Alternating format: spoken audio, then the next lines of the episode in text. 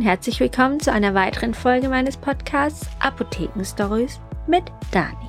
Der letzte Teil, es geht um meinen ersten Tag in Freiheit.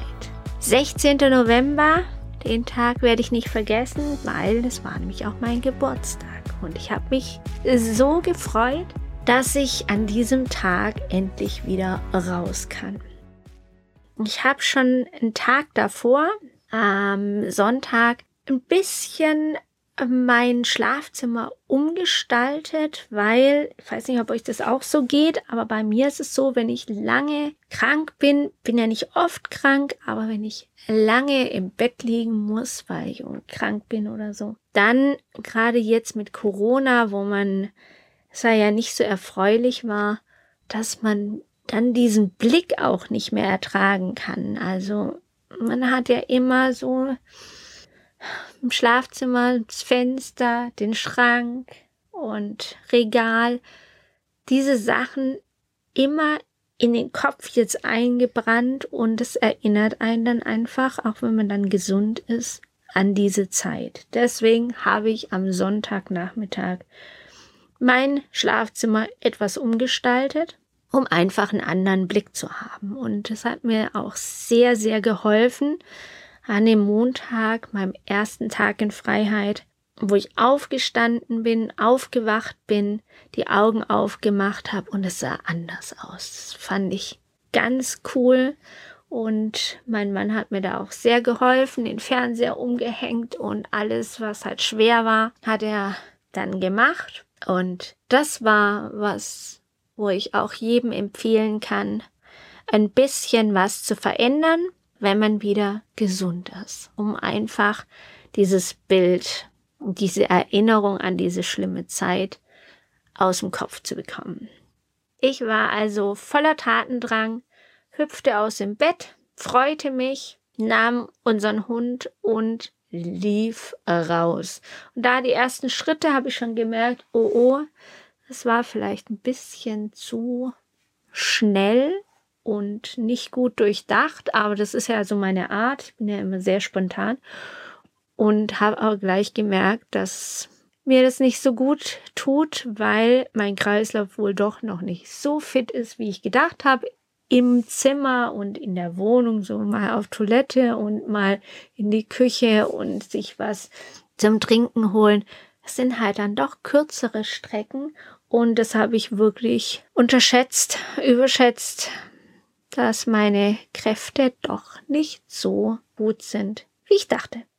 Ja, aber der Hund, der musste natürlich auch raus und musste natürlich auch sein Geschäft machen und deswegen musste ich die Zähne zusammenbeißen und bin ganz langsam gelaufen. Unsere Strecke, eine kurze Strecke, aber trotzdem hat es mich sehr angestrengt und ich war dann auch froh, als wir wieder zu Hause waren. Abends habe ich dann auch gemerkt, dass ich Muskelkater hatte. Also wirklich überall die ganzen Beine, Füße, Waden, Hüften, Arme, wo man sich also sonst aber auch gar keine Gedanken macht, weil man da nie Muskelkater hat, weil man sich ja die ganze Zeit bewegt. Aber durch diese Zeit wo ich wirklich gar nicht aus dem Bett raus oder gar nicht groß aus dem Bett rausgekommen bin die ganze Zeit lag, die hat meine Muskeln schon sehr, sehr, wie soll ich sagen, ja, abbauen lassen. Und dadurch hatte ich halt diesen schweren Muskelkater, mir hat wirklich alles wehgetan. Ich habe dann eine Wärmflasche gemacht. Ich wollte nicht in die heiße Badewanne, weil ja das soll man ja nicht machen, wenn der Kreislauf so schlecht ist. Deswegen soll man es auch nicht, wenn man Fieber hat, bei einer Erkältung in die Badewanne gehen, weil das heiße Wasser die Temperatur, den Kreislauf einfach zu stark beansprucht und anstrengt.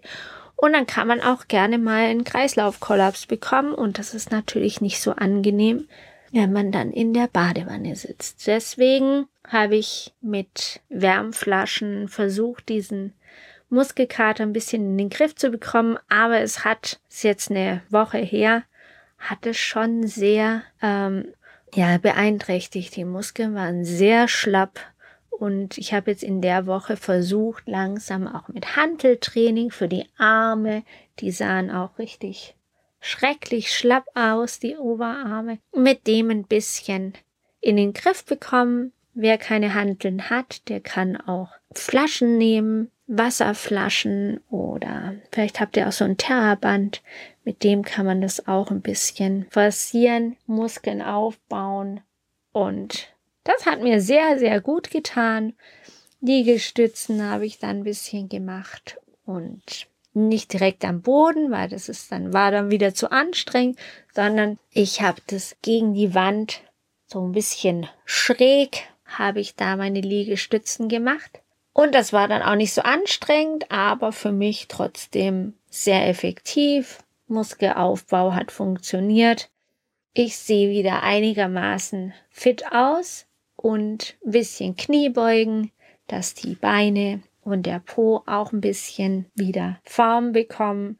Und so habe ich diese Woche, wo ich noch Urlaub hatte, aber nicht mehr in Quarantäne musste, genutzt, um rauszugehen, jeden Tag eine kleine Runde zu machen, immer ein bisschen länger an der frischen Luft zu sein, mich aber trotzdem den Hals schön einzumummeln, dass da nichts passiert.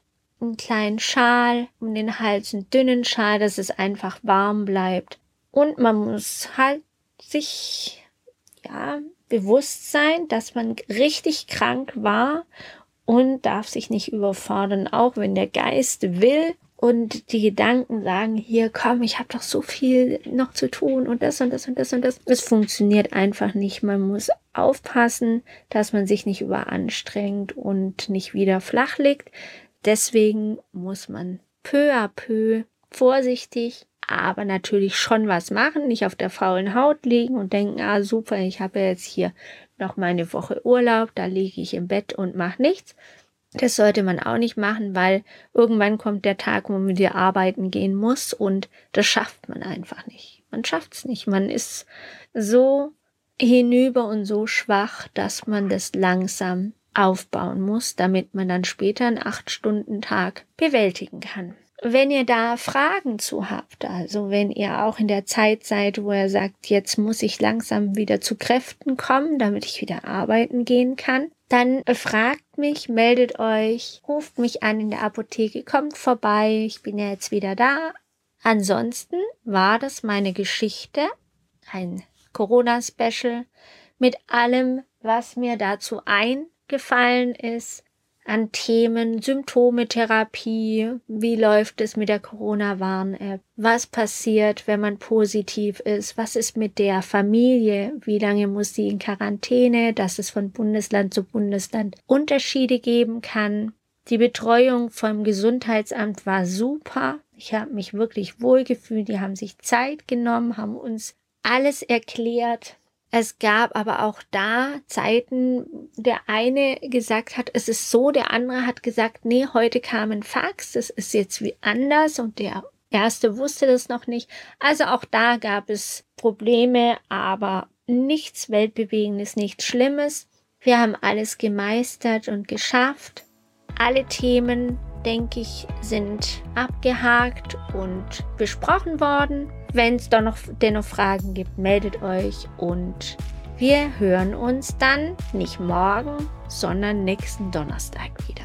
Da geht es um das Thema, wie ich ja schon im letzten Podcast gesagt, ASS, Aspirin, 100 Milligramm. Was macht es überhaupt? Es gibt da noch viele Probleme, Leute und auch Ärzte, die denken, dass es anders wirkt oder auch für andere Sachen wirkt, die es aber gar nicht eingesetzt werden kann. Und das möchte ich euch erklären und freue mich, wenn ihr da wieder einschaltet. Bis dann, macht's gut. Tschüss.